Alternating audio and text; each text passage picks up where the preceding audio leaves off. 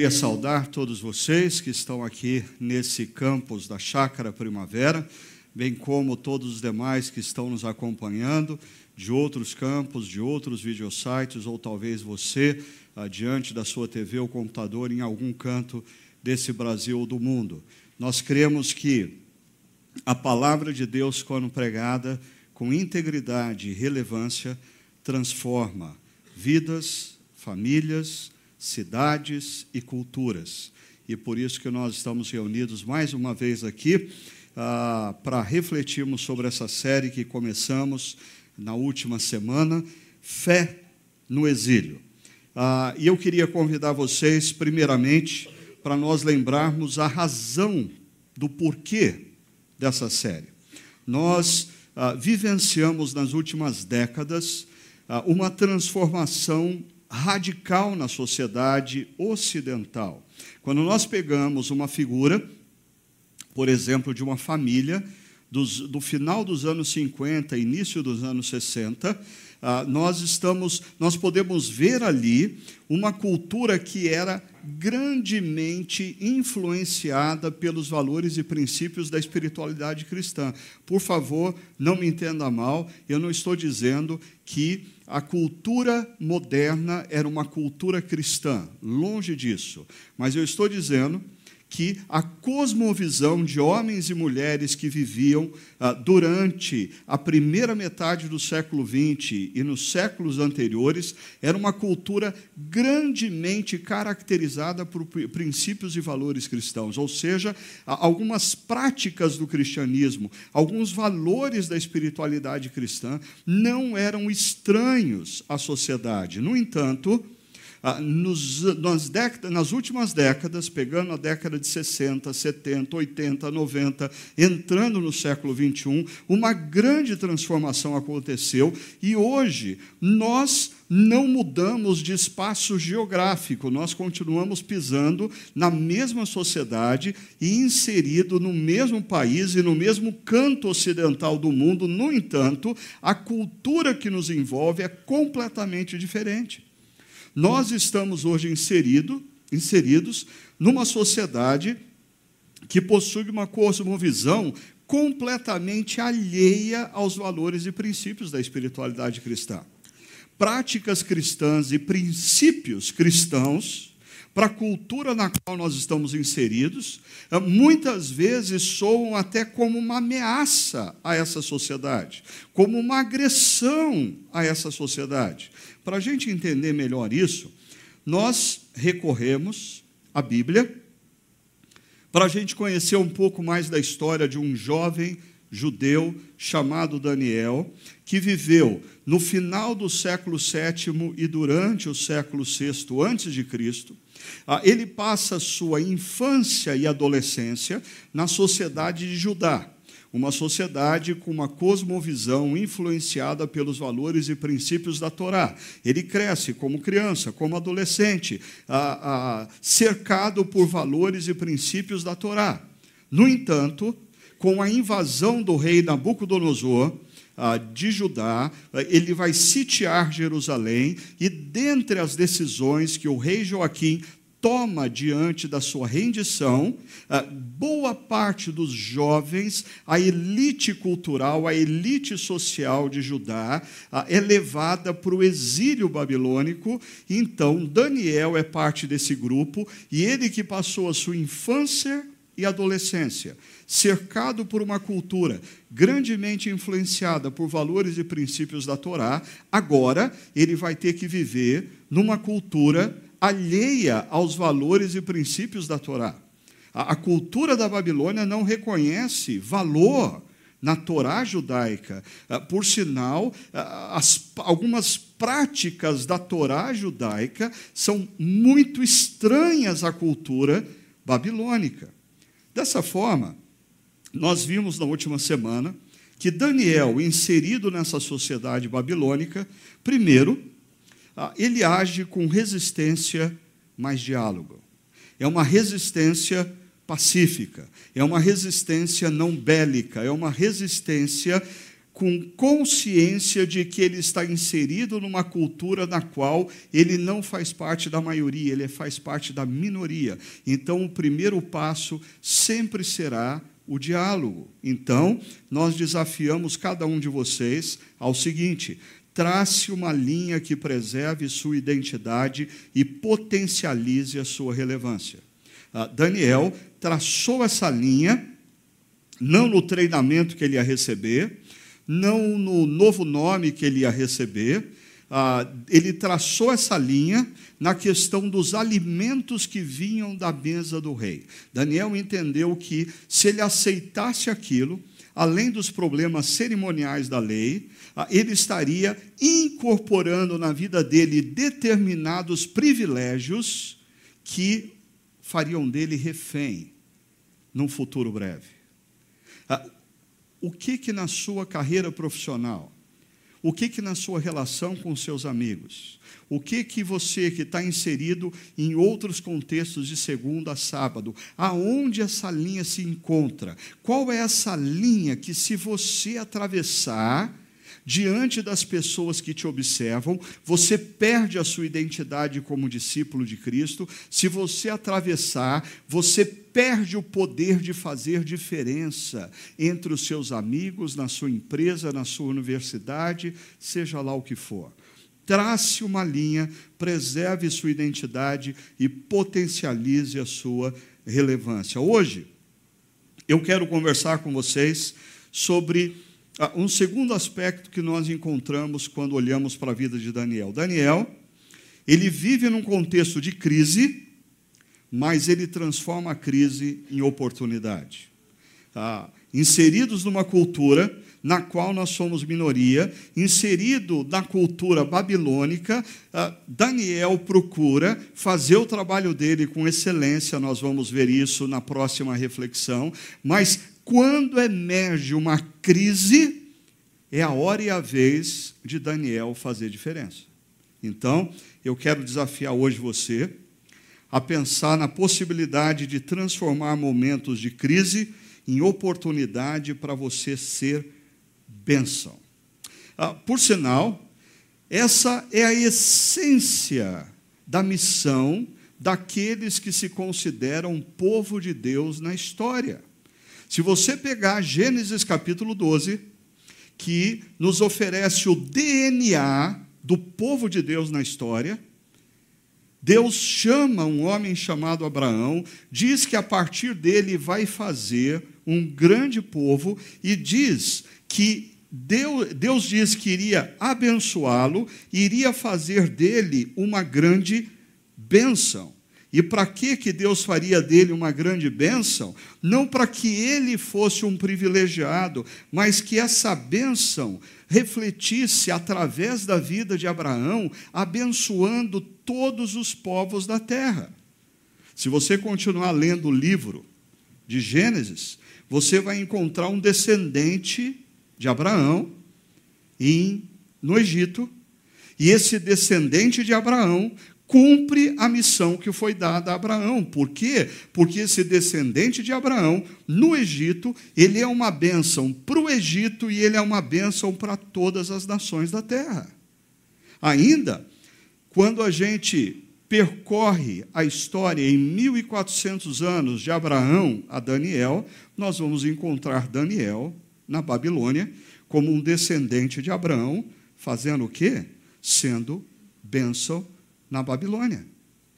E sendo bênção, como nós vamos ver, para pessoas que muitas vezes os evangélicos brasileiros jamais se ofereceriam para ser bênção. E esse vai ser um dos desafios que nós vamos conversar. Mas eu queria dar um exemplo para vocês de como cristãos conscientes usam, usam os recursos que possuem a influência que tem para serem bênção. Ah, eu não sei se você acompanhou essa história, mas é, recentemente foi nomeado como Prêmio Nobel da Paz Abiy Ahmed Ali. O Abiy Ahmed nasceu na Etiópia por volta 1974. O seu pai era muçulmano, a sua mãe cristã ortodoxa. ah, por volta da sua adolescência, início na juventude, ele toma uma decisão de ser discípulo de Jesus, de seguir os caminhos de Jesus, de defender os princípios e valores de Jesus. Por volta dos seus 26 anos de idade, ele entra para a política no momento tenso do seu país, porque a Etiópia vivia um conflito entre cristãos e muçulmanos. Eu acho interessante como Deus constrói a história das pessoas, porque a, a Abi Ahmed, que veio de uma família dividida pelo islamismo e pelo cristianismo, ele então uh, cria um fórum pela paz, um fórum religioso pela paz. E ele costura um acordo de maneira que cristãos e muçulmanos puderam viver de maneira pacífica dentro do seu próprio país, respeitando um ao outro. Mas agora em 2018, Abiy Ahmed se tornou o premier da Etiópia. E aí, ele usou a sua influência para firmar um acordo com o governo da Eritreia, Eritreia, um país ao norte da Etiópia, com quem a Etiópia tinha um conflito armado por décadas. 80 mil pessoas morreram nesse conflito e ainda bilhões de dólares foram gastos em armamento em dois países onde crianças morrem diariamente de fome.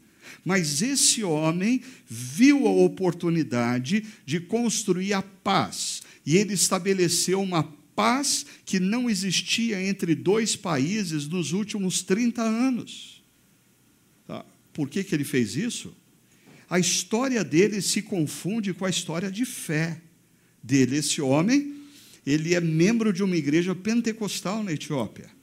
Mas ele olha para a sociedade e percebe as oportunidades dele ser bênção na sociedade. É, desculpa, eu só queria que. O, o, problema de exemplos é que as pessoas se agarram no, no exemplo e se esquecem do princípio. Eu não estou falando que para você ser bênção, você tem que chegar a ser CEO da sua empresa. Eu não estou dizendo que para você ser bênção, você precisa ser prefeito, governador ou presidente de um país. Eu estou dizendo que você, para ser bênção, você precisa olhar o, o, o círculo de influência que você tem, os privilégios que Deus te deu, os recursos que Deus te deu, o dinheiro que Deus te deu, a posição que Deus te deu, as oportunidades que você te, que Deus te deu e usá-las, usá-las de forma a abençoar homens e mulheres que vivem no seu contexto. Vamos ver como que Daniel faz isso. O texto de Daniel, no capítulo 2, começa dizendo o seguinte: No segundo ano do seu reinado, Nabucodonosor teve sonhos. E olha só o que esses sonhos vão gerar na vida de Nabucodonosor. Diz o texto que sua mente ficou perturbada e ele não conseguia dormir. Na antiguidade, os sonhos eram tidos, a via de regra, como revelação dos deuses aos homens e mulheres.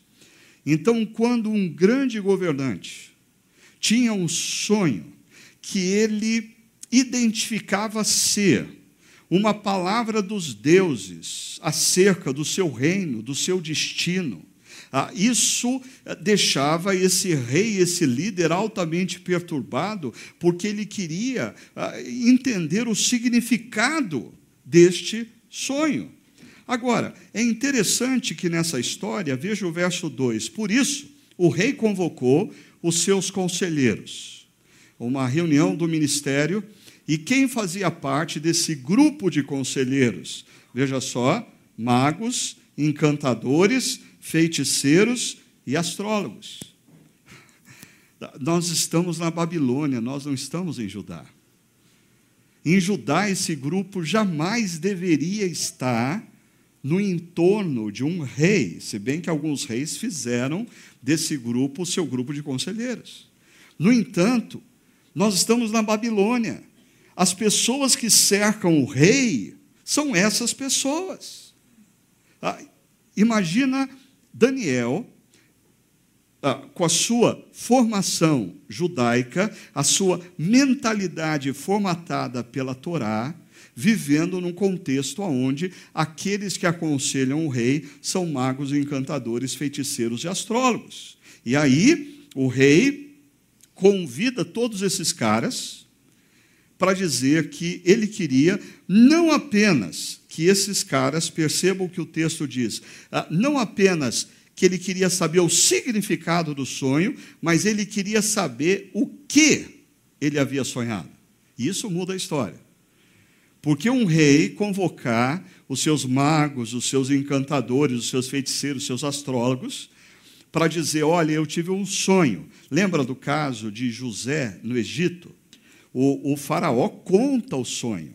E aí o faraó diz: Eu quero entender a interpretação desse sonho. Mas Nabucodonosor faz um negócio um tanto quanto estranho. Ele diz assim: ah, Eu quero que vocês contem o que eu sonhei e depois interpretem. Bom, os, uh, lendo vários estudiosos, alguns, eles ficam divididos entre duas possibilidades. A primeira possibilidade era que Nabucodonosor tinha uma grande desconfiança e receio de ser enganado e manipulado por esse grupo de pessoas. Então, antes da interpretação, ele queria que eles manifestassem o real poder que eles tinham, dizendo o que Nabucodonosor tinha sonhado. Uma segunda possibilidade é que Nabucodonosor, assim como eu e você, às vezes temos um sonho e a gente não se lembra dos detalhes, a gente se lembra de parte dos sonhos. E a gente, por exemplo, bem possivelmente, Nabucodonosor teve aqui um pesadelo e ele lembra de, de, de, de alguns detalhes, mas não de todos, e ele precisa primeiro que alguém monte novamente o sonho, para ele ter a ideia exata de todos os detalhes, para que depois, então, exista interpretação. Mas eu queria só voltar um instante nessa questão dos magos, encantadores, feiticeiros e astrólogos, porque olha o que o livro de Deuteronômio diz sobre aqueles que fazem esse tipo de prática. Deuteronômio é um livro que registra as últimas palavras de Moisés, o líder que guiou o povo de Israel pelo Egito, perdão, pelo deserto, antes de entrar na terra de Canaã, ah, Moisés profere cinco discursos. Dentre esses cinco discursos, Moisés diz o seguinte: quando entrarem na terra que o Senhor lhes dá, perceba, não permita que se ache alguém entre vocês que pratique e aí vem adivinhação, ou se dedique à magia, ou faça presságios, ou pratique feitiçaria, faça encantamento, seja médio, consulte espíritos ou consulte mortos. Não permita que haja entre vocês pessoas que façam isso, porque a última linha, o Senhor tem repugnância por quem pratica essas coisas. No entanto, uma coisa é você estar numa teocracia histórica, como foi o povo de Israel em Canaã. Outra coisa é você viver no Brasil, você viver nos Estados Unidos, você viver na Itália, na França, na Inglaterra, na Arábia Saudita, países que não são teocracias e mesmo que seus governantes queiram transformá-las em teocracia, não vão conseguir, porque não é esse o plano de Deus. Fora do território que Deus deu a Israel e fora da experiência que Deus proporcionou por algumas décadas e séculos a Israel, nós precisamos aprender a viver com pessoas que têm essas características. Porque na Babilônia elas estavam por toda parte. E aí, um grupo desse aí, um, um grupo, o um grupo dos astrólogos tomam a frente e respondem ao rei. Aqui tem um detalhe muito interessante: eles respondem em aramaico. E para aquele pessoal que gosta de estudar um pouquinho mais a Bíblia a fundo, acontece algo interessante aqui. A partir do verso 4, esse texto de Daniel, até o final do capítulo 7, ele deixa de ser escrito em hebraico para ser escrito em aramaico que era a, linha, a, a língua comum entre esses magos, encantadores, feiticeiros. Cada um deles vinha de uma nação. E a língua que eles usavam para se comunicarem um com o outro era o aramaico. Ah, então, a partir do verso 4 até o final do capítulo 7, o texto é escrito em aramaico. E a pergunta é: por quê? Alguns estudiosos dão a seguinte resposta: porque o autor bíblico queria ter a certeza que esses homens, os encantadores, os magos, os feiticeiros, conhecessem a história de como Deus os libertou através de um homem de Deus. É interessante porque quando uma igreja quer fazer diferença numa cidade, numa cultura, ah, ela não pode continuar fazendo uso do seu linguajar gospel, que só os de dentro entendem, a igreja tem a responsabilidade de falar a língua que as pessoas falam. A igreja tem a responsabilidade de ensinar a Bíblia da maneira como as pessoas que nunca tiveram contato com a Bíblia possam entender.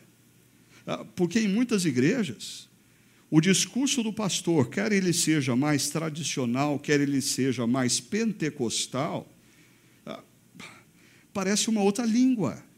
Pessoas que nunca pisaram numa igreja não fazem ideia do que eles estão falando. E, e, e, essas igrejas, esses pastores se justificam dizendo assim: ah, o Espírito Santo de Deus vai falar para o coração das pessoas. Ah, desculpa, nós precisamos ler a Bíblia e perceber que o nosso próprio Mestre, Jesus, sendo Deus, ele tinha uma mensagem para se comunicar, para comunicar à humanidade. Sabe o que, que Jesus, sendo Deus, fez? Ele não falou de uma nuvem, ele entrou na história, ele se fez homem homem, ele se fez judeu. Por sinal, ele comunicou a mensagem para homens e mulheres no aramaico, a língua comum na Palestina durante os tempos de Jesus, como herança do exílio babilônico. Agora, voltando aqui ao nosso texto, perceba o seguinte: esses astrólogos, ou eles não entenderam direito o que o rei falou,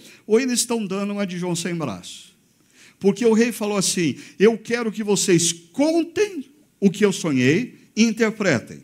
Aí o que, que eles fazem? Olha só, conta o sonho aos teus servos, e aí nós interpretaremos. Por favor, perceba que a irritação do rei vai aumentando o rei diz assim: Ok, ah, preste atenção, a minha decisão é essa. E, e, e olha o que ele vai falar: se vocês não me disserem qual foi o meu sonho e não interpretarem, ok? Farei que vocês sejam cortados em pedaços e que as suas casas se tornem montes de entulho. Agora, se vocês me revelarem e interpretarem, ah, aí eu vou dar presentes para vocês, recompensas e grandes honrarias. E aí o rei conclui de uma maneira um tanto quanto irônica, dizendo: portanto, conclusão, revelem-me o sonho e a sua interpretação. Eu acho que vai ser melhor para vocês.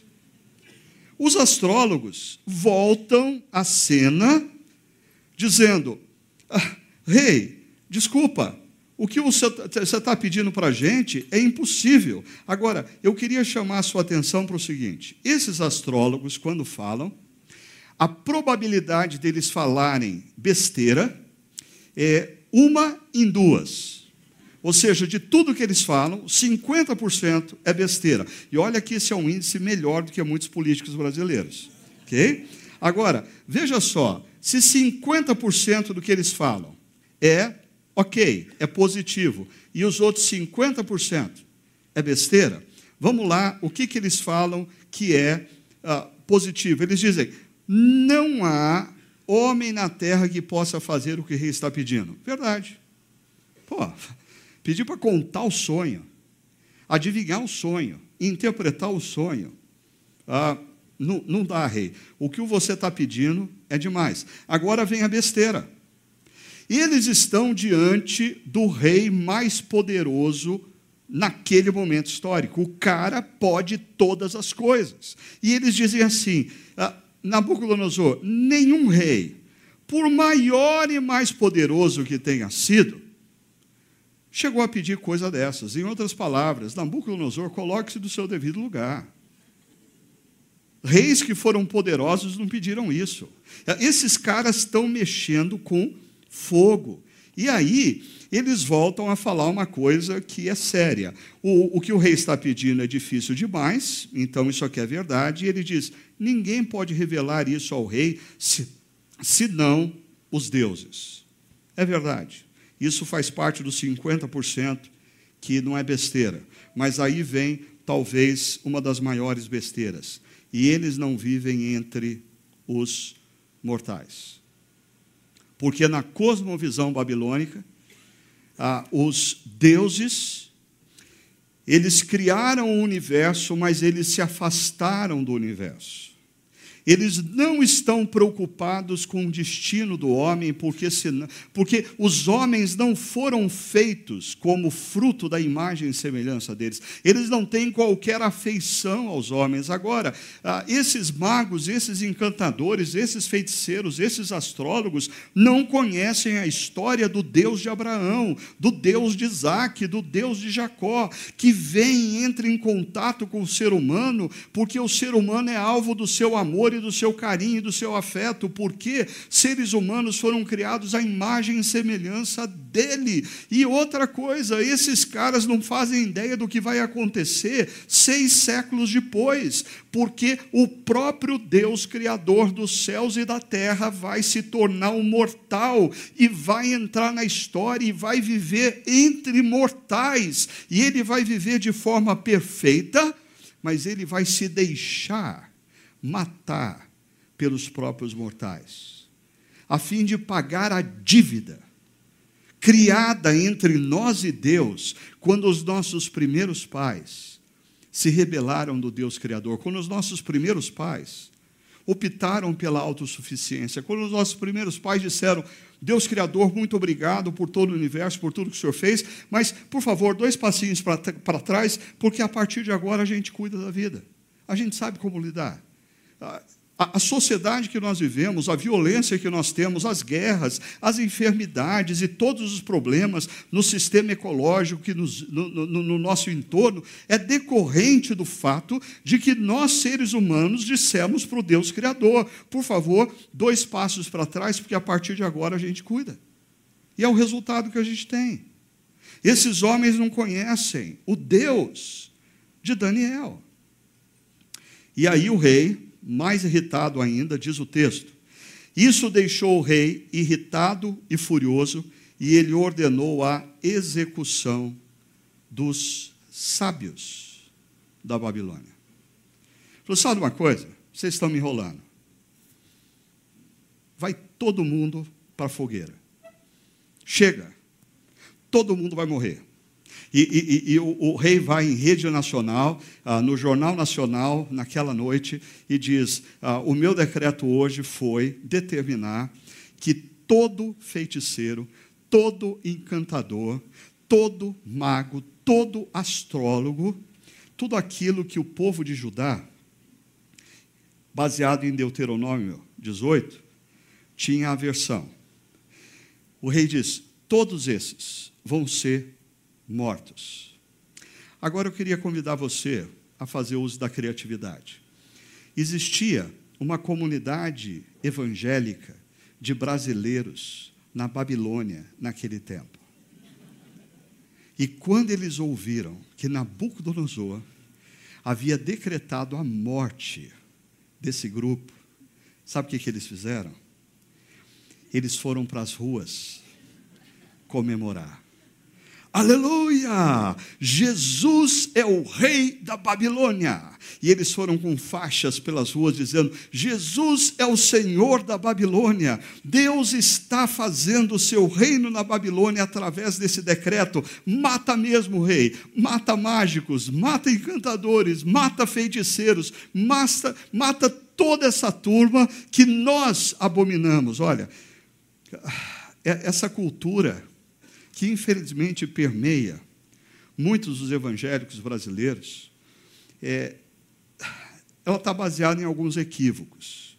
Primeiro, equívoco. Quando você lê Malaquias capítulo 3, verso 5, Malaquias é um outro profeta do Antigo Testamento. Malaquias, ele apresenta uma lista mais ampla do que feiticeiros que merecem a morte. Olha só, Malaquias diz, ah, Deus diz através de Malaquias: Eu virei e, você, e a vocês trazendo juízo. Sem demora testemunharei contra, ok, os feiticeiros estão aqui. Mas presta atenção no que vem em seguida. Contra adúlteros. E Jesus diz que se você olhar para uma pessoa com intenção impura, você já cometeu adultério.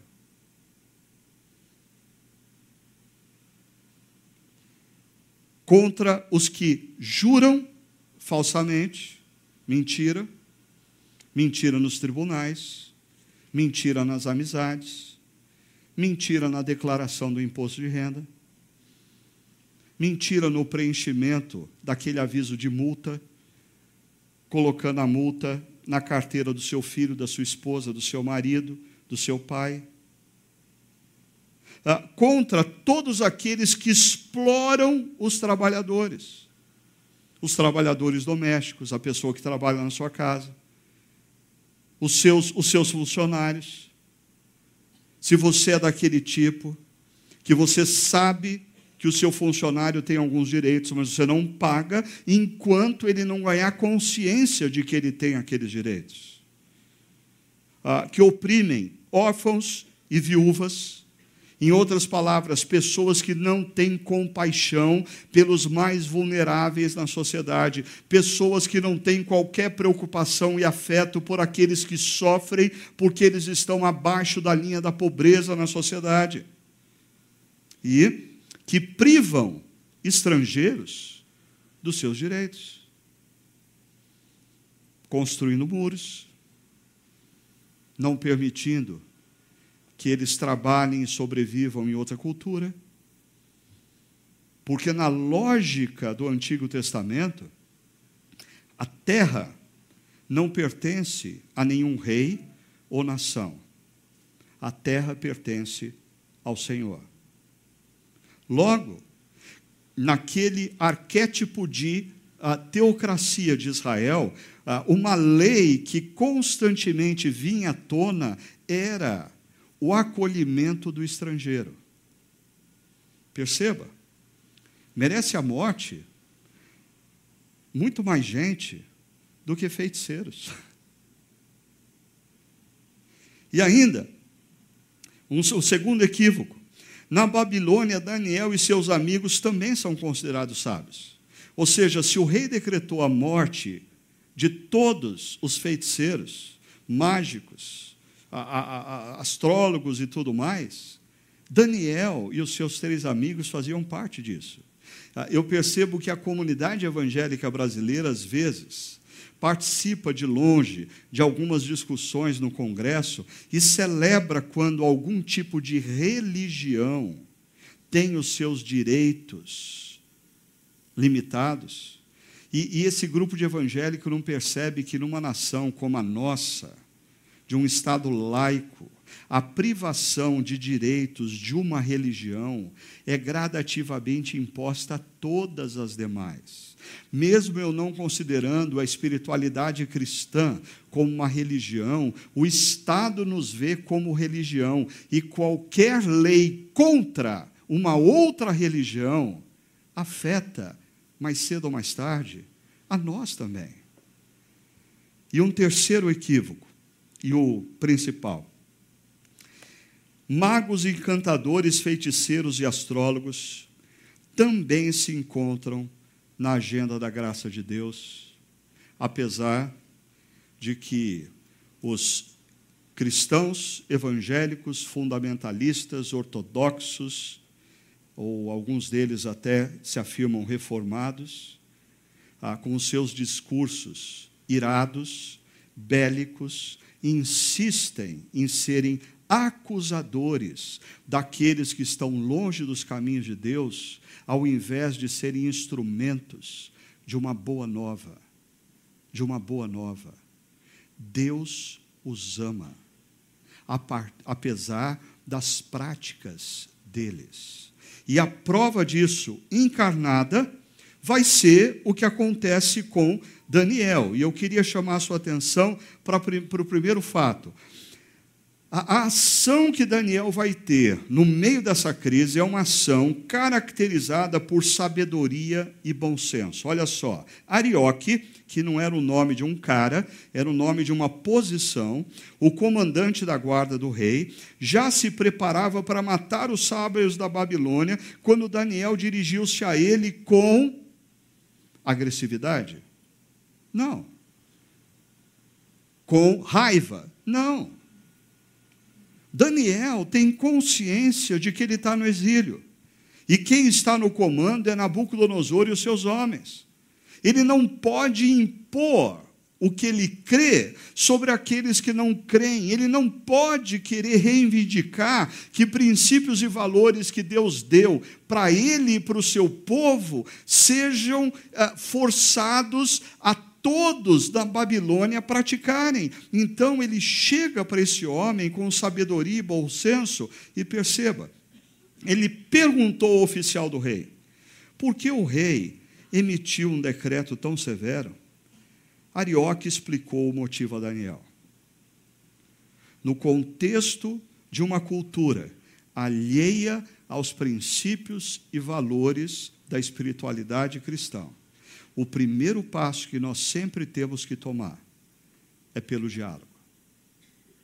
Volto a dizer, o conflito em alguns momentos vai se intensificar e você vai ter que se posicionar mais radicalmente. Mas olhando para a postura de Daniel, nunca o primeiro movimento vai ser agressivo, vai ser bélico. Daniel trata com profundo respeito aqueles que estão acima dele. Ah, e prova disso é que ele vai ao rei, e diz o texto: foi pedir ao rei que lhe desse um prazo e ele daria interpretação. E aqui, por favor, assim como eu, você que, que talvez cresceu numa igreja ouvindo histórias de escola bíblica dominical sobre Daniel, a gente corre um risco danado. Por quê? Porque quando se conta uma história de um personagem bíblico, via de regra, a, a criança já conhece o final da história. Então, a gente não, não, vive a tensão da história. Você já sabe que Daniel vai conseguir revelar o sonho de Nabucodonosor. O problema é que aqui no verso 16 você ainda não sabe disso. E Daniel também não sabe. E ele chega diante do oficial do rei e diz: Me dá um prazo e eu vou revelar esse sonho. Ele chama para si uma responsabilidade que nenhum mago, nenhum encantador, nenhum feiticeiro, nenhum astrólogo da, da Babilônia assumiu. Eu diria, essa ousadia de Daniel está muito associada à juventude. Eu dizia em um podcast recentemente que parece que Deus nos dá muitas vezes desafios quando a gente é mais jovem, porque Ele sabe que a gente é mais inconsequente. Assim, à medida que a gente vai envelhecendo, a gente começa a calcular demais, a gente começa a fazer conta, a gente, em nome, em nome da sabedoria e da sensatez, a gente perde a ousadia. Mas é interessante, o bom senso e a sabedoria de Daniel não o impedem de ser audacioso. Ele chama para si a responsabilidade. Se Daniel estivesse trabalhando numa empresa que vivia uma situação de crise relacional, Daniel ia se apresentar e dizer ah, para o CEO: ah, será que você daria uma oportunidade para mim para apresentar uma palestra e uma dinâmica de grupo para tentar resolver esse problema? No impasse na sala de aula da universidade, Daniel iria se levantar e pedir para o professor um tempo ou dar uma sugestão e sugerir um caminho. Ou seja, essa. Mas, por favor, jovens aqui presentes, a ousadia de Daniel jamais faz com que ele abandone a sabedoria e o bom senso. Mas, por favor, os mais velhos, a sabedoria e o bom senso não rouba de Daniel a ousadia.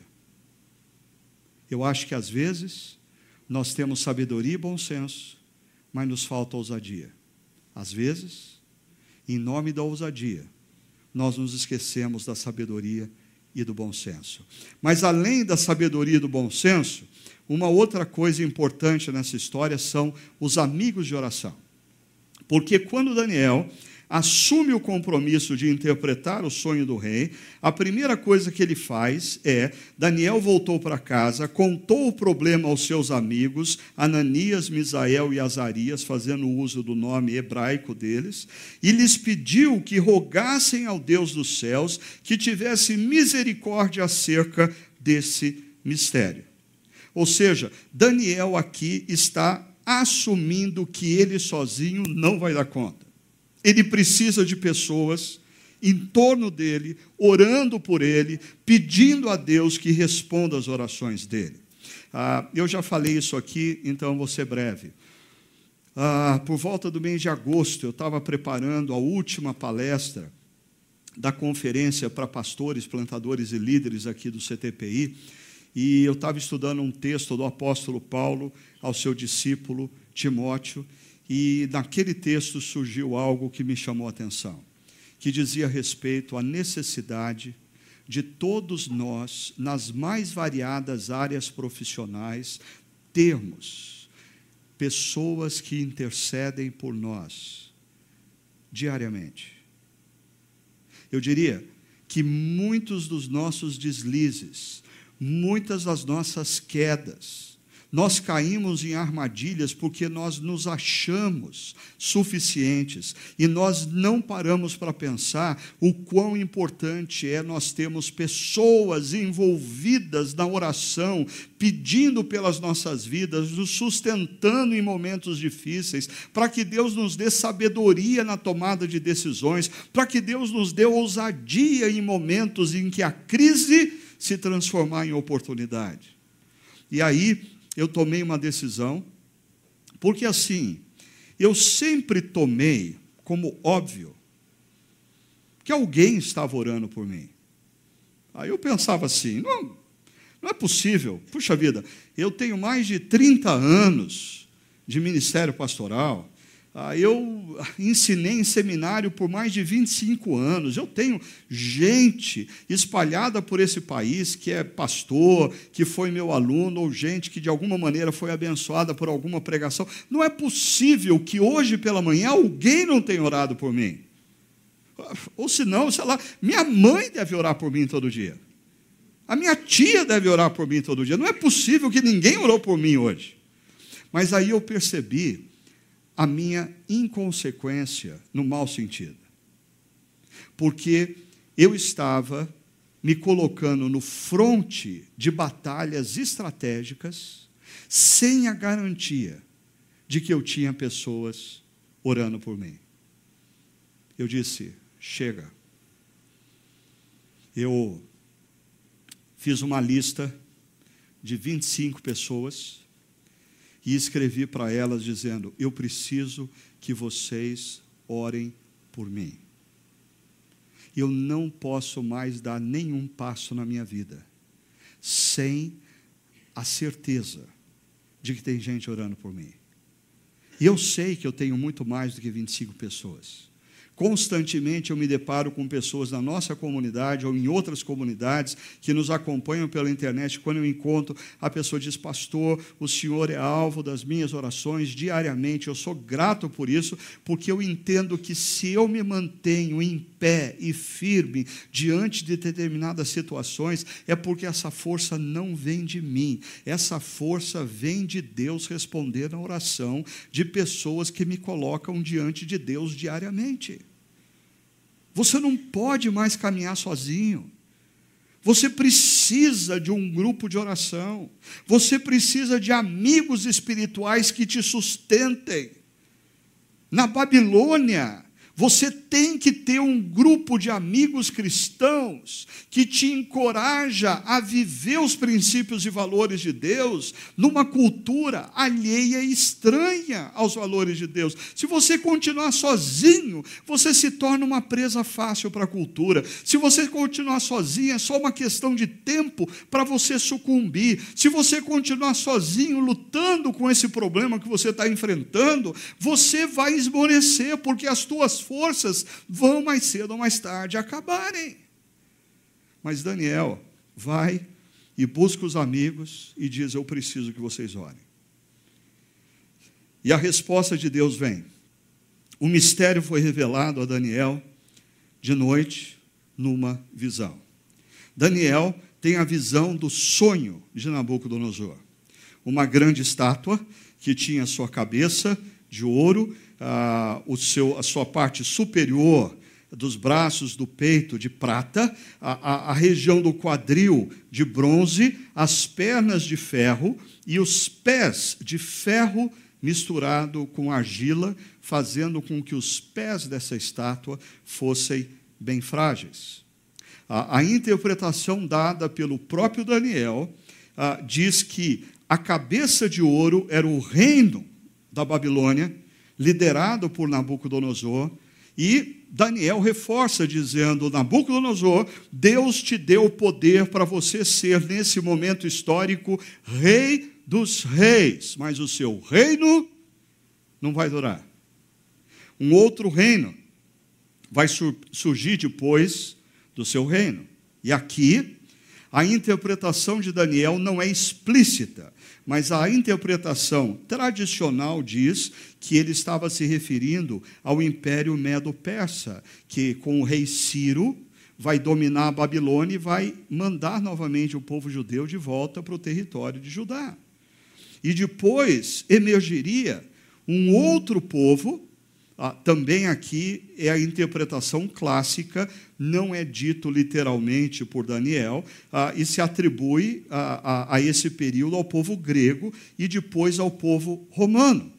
E o que vai acontecer no período desse império de ferro que tem pés de barro com ferro, ou argila com ferro, ah, o sonho mostra uma pedra que é deslocada ah, e essa pedra vai na direção dessa grande estátua, e essa pedra bate nos pés dessa estátua. E quando essa pedra bate nos pés dessa estátua, absolutamente todos os reinos poderosos da terra vêm por terra. E aquela pedra se transforma numa grande montanha que preenche todos os espaços, se referindo a um reino que Deus iria instituir, que seria aí sim o, o reino eterno, um reino dominado pelo verdadeiro Rei dos Reis. Na interpretação clássica, a alusão aqui é ao momento em que Jesus entra na história.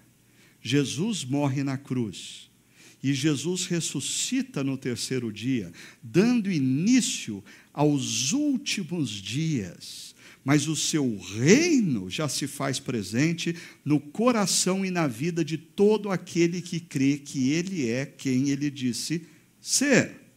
Então, uma última coisa que eu queria abordar com vocês: as atitudes de Daniel diante da revelação de Deus. Primeiro, a, a, ousadia continua presente na vida de Daniel, porque ele vai ter que conversar com o rei e ele não vai levar boas notícias para o rei. Ele começa dizendo: Rei, a, a cabeça dessa estátua de ouro é você, você tem todo o poder. Mas ele vai dizer: Mas o seu reino não vai durar para sempre. O reino de Trump não vai durar para sempre. O reino de Bolsonaro não vai durar para sempre. Assim como o reino de Lula não durou para sempre. Nenhum reino, nem o reino de Hitler, nem o reino de Gengis Khan, nem o reino de César Augusto, nem o reino de Alexandre o Grande, nem o reino de Ciro, nem o reino dos faraós do Egito, nenhum reino permaneceu para sempre. Por quê? Porque Deus está acima de todos esses reinos. E aí então, Daniel vai falar com Arioque, a quem o rei tinha designado para executar os sábios da Babilônia, e lhe disse: o que, que ele diz? Não execute os sábios. Interessante, a preocupação de Daniel é chegar a tempo de os magos, os encantadores, os feiticeiros, os astrólogos não serem executados. Eu diria, bem possivelmente, se Daniel fizesse parte de determinados grupos evangélicos brasileiros, essa seria uma hora de negociação, em que Daniel chegaria e diria assim: Ó, eu interpreto, mas aquele grupo vai para a fornalha. Daniel não faz isso. Daniel, ele aproveita o tempo de crise e transforma numa oportunidade para demonstrar o amor de Deus pelos homens e mulheres no seu contexto, mesmo aquele com quem eles não, ele não concorda nas práticas. Tem uma, uma rede de fast food nos Estados Unidos chamada Chicken Filé. Ah, essa rede pertence a um cristão. E quando ele começou, a rede era bem pequena, ele determinou que as suas lojas nunca abririam de domingo. Ah, porque ele queria que os seus funcionários dedicassem o domingo no momento de adoração a Deus, de reflexão, e ele determinou isso como um exercício de confiança. Imagina você que trabalha nesse ramo, você ter lojas em shopping center fechadas de domingo.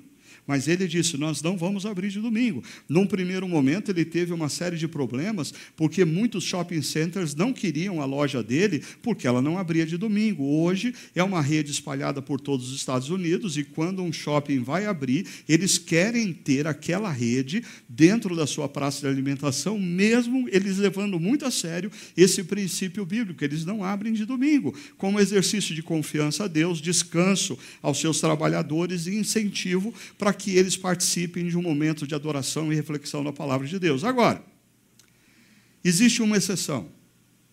Alguns anos atrás, o dono dessa rede determinou que uma das suas lojas abrisse de domingo e fornecesse alimentação gratuita. Foi quando aconteceu um atentado terrorista na região de Los Angeles, numa boate gay ele mandou a sua loja abrir para oferecer alimento a todos aqueles que estavam sendo atendidos, a todos aqueles que estavam servindo naquela tragédia. Por quê? Ele queria mostrar a compaixão que deve caracterizar alguém que se diz seguidor de Jesus. Quando Jesus olhou a multidão, e os discípulos queriam sempre que Jesus mandasse as multidões embora. O texto bíblico diz que Jesus, olhando a multidão, teve compaixão, porque eram como ovelhas sem pastor. Diante de prostitutas, Jesus teve compaixão. Diante de pessoas menos privilegiadas, paralíticos, cegos, Jesus teve compaixão. Ah, mas diante de religiosos obtusos, como os fariseus, Jesus também teve compaixão.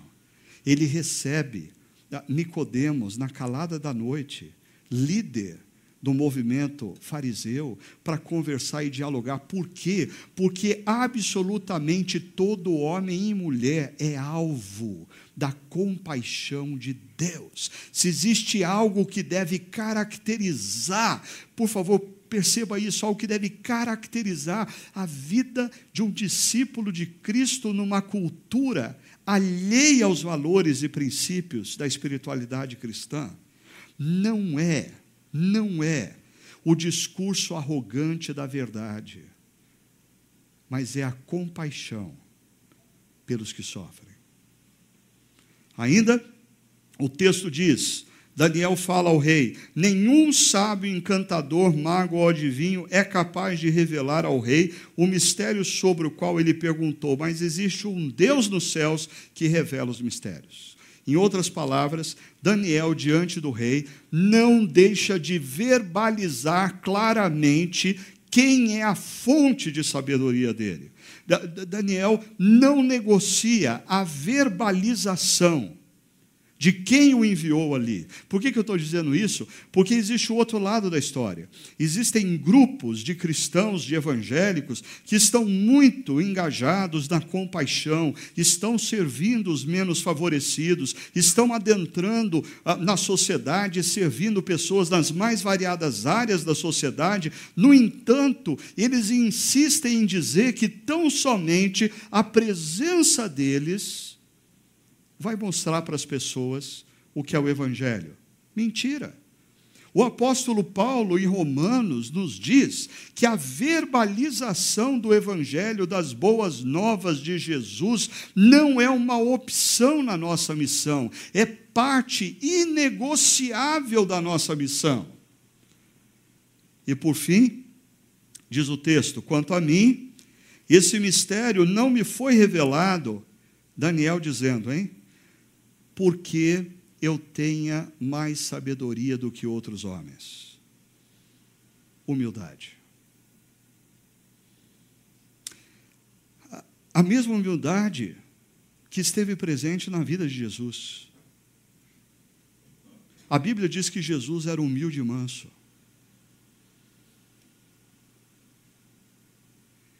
Então, se você tem tido uma postura para com seus amigos não cristãos, para com seus parentes não cristãos, de constantemente criticá-los, de constantemente olhá-los de cima para baixo, de constantemente se referir à vida deles como uma vida inferior à sua.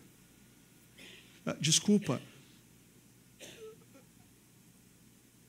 você não está se tornando mais parecido com o Senhor que você diz seguir.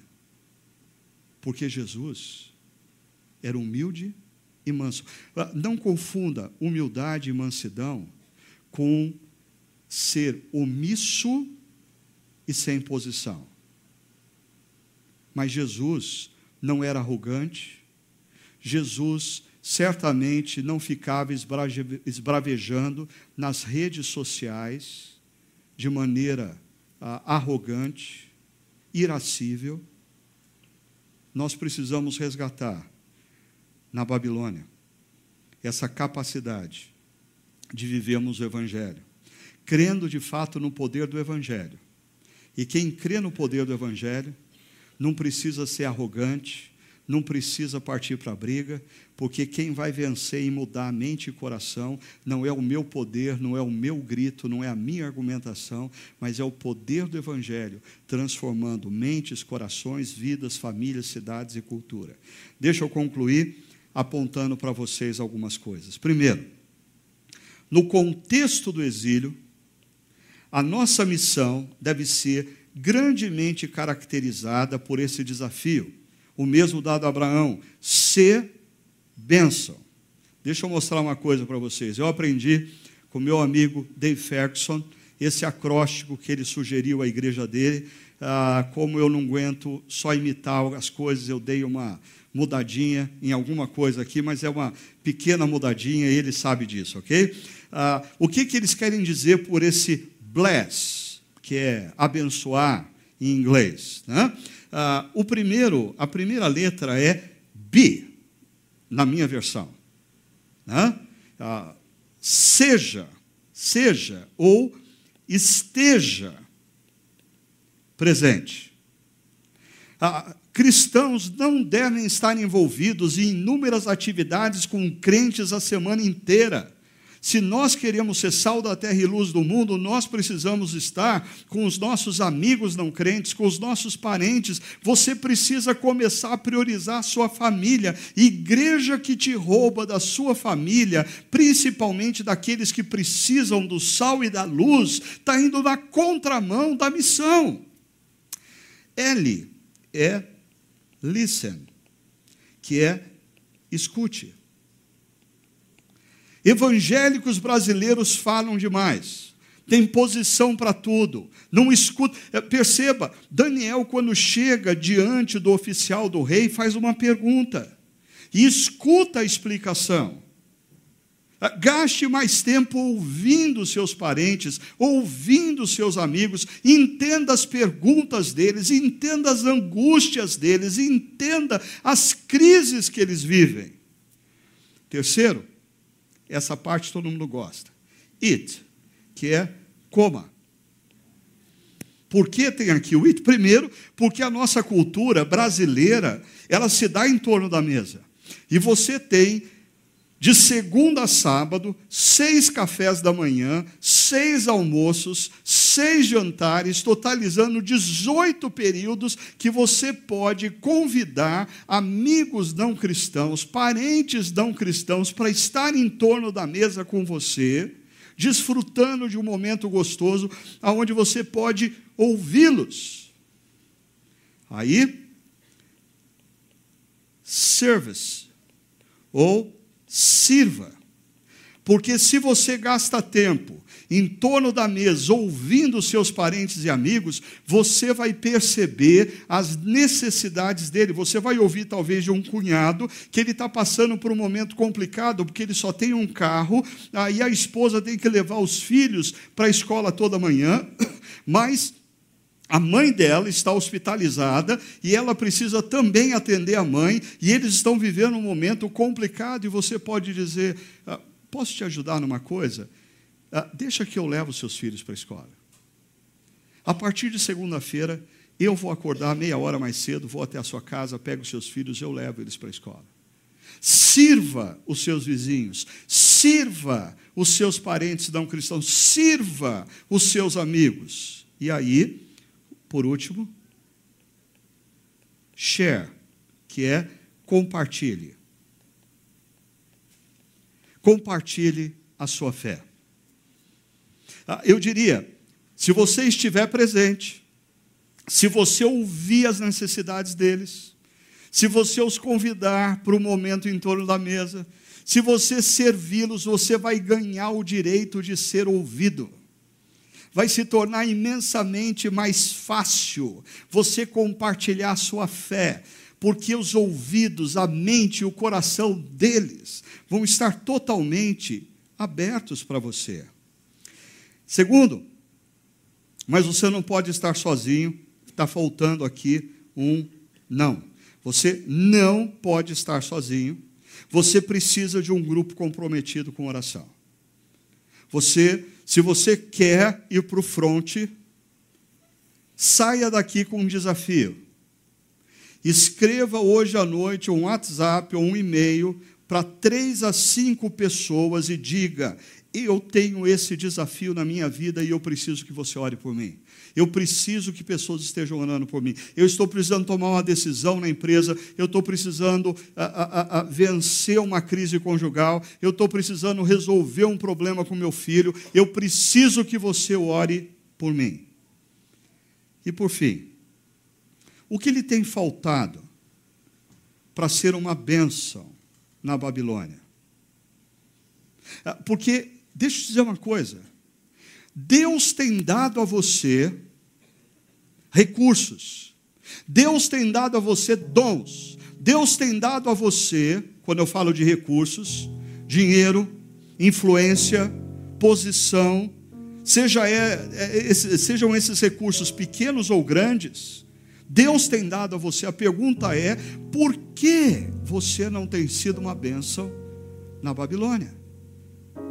Talvez esteja faltando para você ousadia. Ousadia de dar a cara. Ousadia de fazer diferença.